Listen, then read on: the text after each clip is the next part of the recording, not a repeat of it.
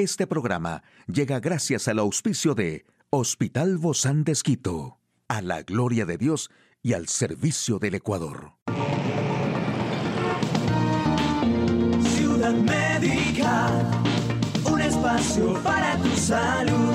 Hola, ¿qué tal? Qué gusto poder acompañarte. Yo soy Ofelia Díaz de Simbaña en este mundo tan apasionante de la salud. Algo que en la mayoría de los entrenadores están de acuerdo es en ocuparse de la nutrición, especialmente por los alimentos que ingerimos tanto antes como después de entrenar. Sucede que estas comidas son muy importantes porque nos dan la energía y los nutrientes necesarios para afrontar nuestras sesiones y para recuperarnos de ellas de cara a lo que queda de nuestro día y por supuesto al siguiente entrenamiento. Así que Veamos dos recetas para antes de entrenar. La primera consiste en meter en una licuadora y procesar una taza de leche de almendras o de soya, una banana, una cucharada grande de avena arrollada, unas semillas de chía y una cucharadita de cacao en polvo. Y la segunda opción es licuar una taza de leche de almendras o soya, media taza de quinoa previamente cocida, media de hojas de espinaca frescas y una cucharadita de espirulina. Y para después de entrenar y ayudar a nuestro organismo a recuperarse, una buena opción es licuar un yogur natural sin azúcar, una remolacha o betabel pelada y una cucharada de semillas de sésamo. Y si buscas una opción caliente, ideal para los fríos días de invierno, pon en una olla a calentar media taza de leche vegetal con dos cucharadas de avena, arrollada en copos, dos claras de huevo y una pizca de canela en polvo. Retira la preparación junto antes de que rompa en hervor y procésala en la licuadora. Estas dos opciones aportan un plus de proteínas, que por un lado necesitamos para recomponer tejidos musculares dañados, pero al mismo tiempo nuestro cuerpo tarda más tiempo en digerirlas y por eso no los ingerimos antes de entrenar. Aquí el detalle de la información más actual en el campo de la salud. Un análisis de sangre podría detectar hasta 50 tipos de cáncer antes de los síntomas. Burlas, discriminación y ansiedad. ¿Cómo es vivir con dermatitis atópica? Reducir a dos días la identificación de contactos estrechos para evitar hasta 40% de contagios de COVID. Se presentó en el Congreso 2022 de la Sociedad Europea de Oncología Médica. Es un método de diagnóstico en investigación, que es un análisis de sangre que puede detectar hasta 50 tipos de cáncer antes de los síntomas, y este estudio mostró resultados alentadores en los primeros ensayos.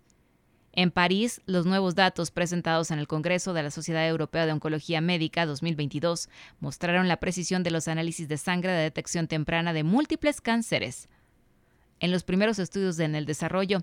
Necesitamos ensayos comparativos en todos los tipos de cáncer para averiguar si acceder a una prueba de detección temprana afecta la morbilidad y la mortalidad.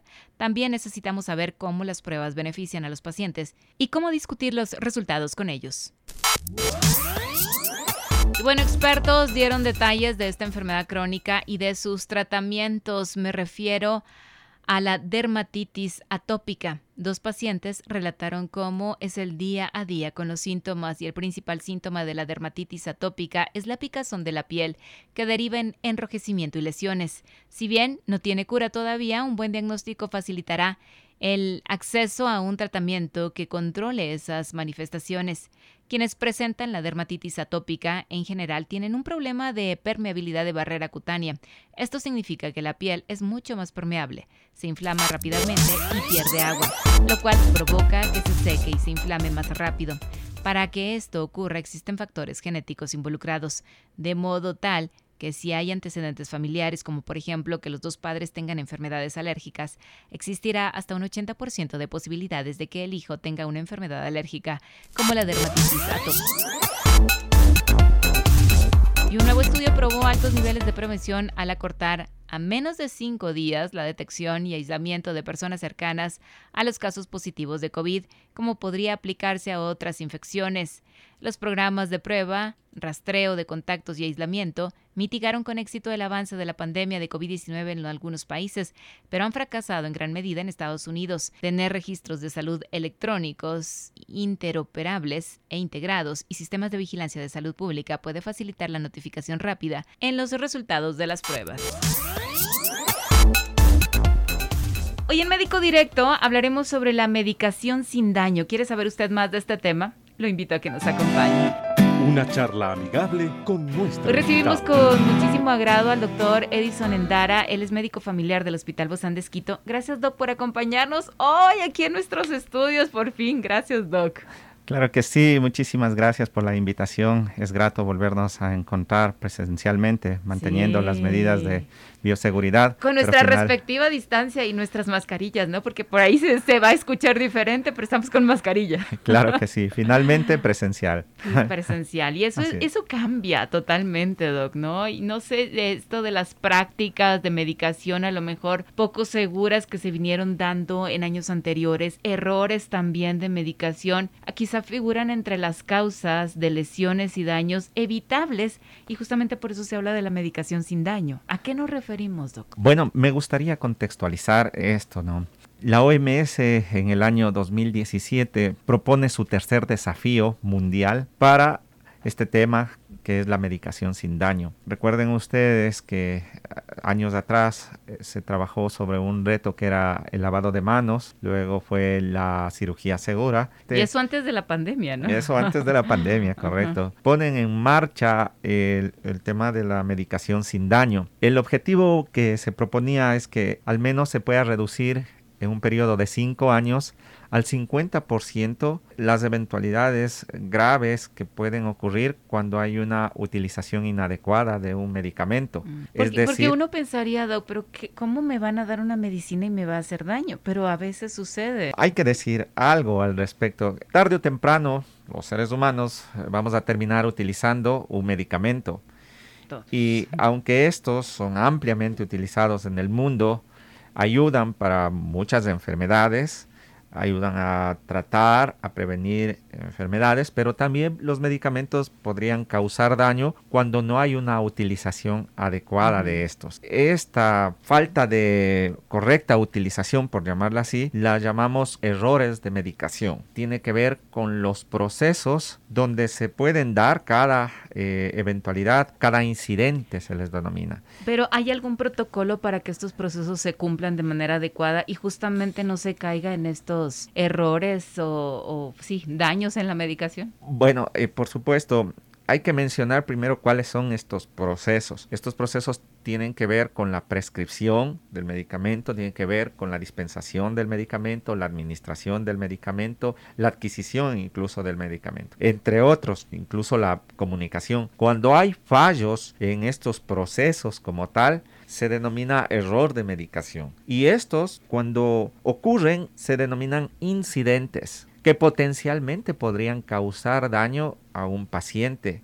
Por supuesto, estos incidentes pueden alcanzar al paciente y no necesariamente causarle daño, pero los que causan daño, estos daños pueden ser irreversibles. Se estima que en un día de atención, al menos el 1%, es decir, un paciente por cada 100 atendidos puede sufrir un incidente. Y se estima que de estos incidentes, cerca del 40% sufren reacciones adversas al medicamento se estima mundialmente que podríamos alcanzar una incidencia del 5%. ¿Por qué son estimaciones? Porque existe un desconocimiento generalizado sobre los errores de medicación, por tanto hay una infravaloración de los errores de medicación y por tanto hay una infranotificación. Regularmente como pacientes decimos, el doctor no me medicó bien, pero también es parte de nuestra responsabilidad como pacientes. Eh, A lo mejor no preguntamos o no averiguamos bien sobre nuestra propia salud. Existen dos escenarios verdaderamente cuando nosotros utilizamos medicamentos. Como había mencionado, cuando se dan fallos en estos procesos, podrían ocurrir errores y estos alcanzar al paciente y potencialmente provocar daños. En una parte, en su pregunta, debe indicar al paciente todo lo que corresponde a la medicación que yo como médico estoy prescribiendo. Las indicaciones más generales y las más específicas, dependiendo cada medicamento. Hay medicamentos que son, por llamarlos así, muy conocidos o más conocidos y hay otros medicamentos que son más especiales y hay que tener cuidado. Eso es importante. Por supuesto, el médico quien prescribe es quien tiene la obligación de dar toda la información al paciente. Y por otra parte, el paciente tiene el derecho de preguntar qué va a ocurrir con él y con su, su, cuerpo incluso y qué cambios podría existir y qué efectos podría causar. Ahora, por otro lado, Doc, existe esta a lo mejor falta de de, osadía en nosotros como pacientes, porque cuando uno está en la consulta está con muchos temores y muchos miedos. Y además de eso, cuando te recetan no sabes qué preguntar porque no, has, no, no tienes a la vista el medicamento, no lo conoces, no sabes cómo es y uno también puede llegar a confundirse. Entonces las preguntas vendrán después, a lo mejor no precisamente en la consulta, pero vienen después ya cuando yo tengo el medicamento en mis manos y ya estoy en el ejecútese. Tómeselo a la hora, al día, en la cantidad exacta. Justamente por eso es que el médico,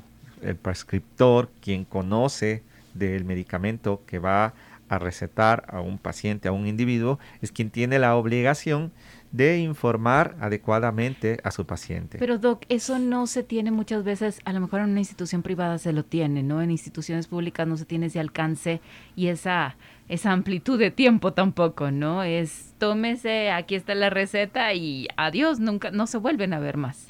Ah, bueno, se entiende que no es una tarea fácil. Eh, conozco que se viene trabajando a todo nivel como mencionaba, es un desafío mundial que propuso la OMS y se viene trabajando a todo nivel estas posibilidades de error y, que, se, y que causen daño en los pacientes, la verdad. Y de hecho, la Organización Mundial de la Salud hizo un llamado en una de sus campañas a informarnos, comprobar y preguntar.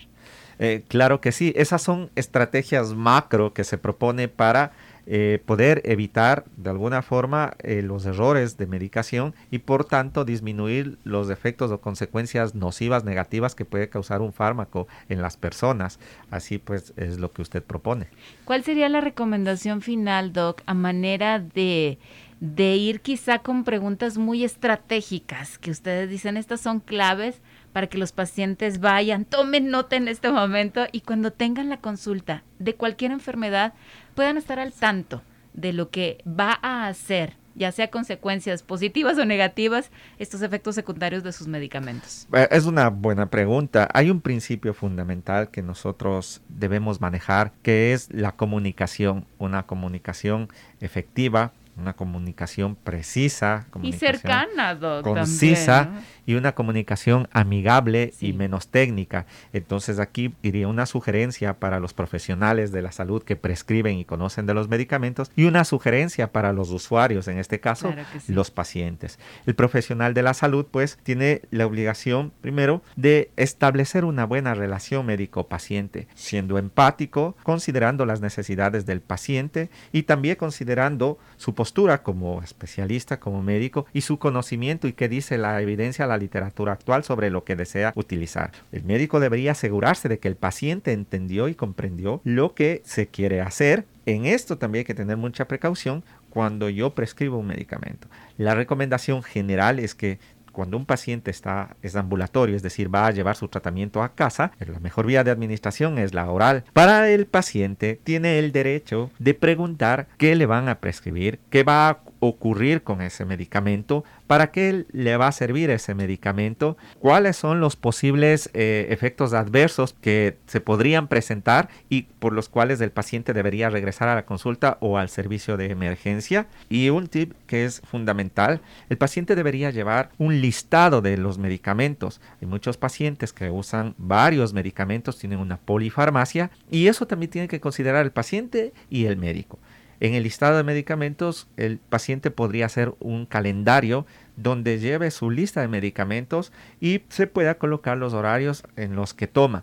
Es importante que este listado también ponga consideración de sus familiares para que cuando ocurra alguna emergencia, el familiar, que es quien lo apoyará, pueda comunicar e informar al personal de salud de los medicamentos que toma y así poder gestionar de mejor forma su condición la recomendación más importante es no se automedique. Le va a causar un daño y un daño que puede ser irreversible. Muchísimas gracias, doctor Edison Endara, médico familiar del Hospital Bozán de A usted, amigo y amiga, a seguirnos cuidando. Hasta la próxima. Puedes escuchar de nuevo este programa en hcjb.org. Este programa llegó a usted gracias al gentil auspicio de Hospital Bozán de A la gloria de Dios y al servicio del Ecuador.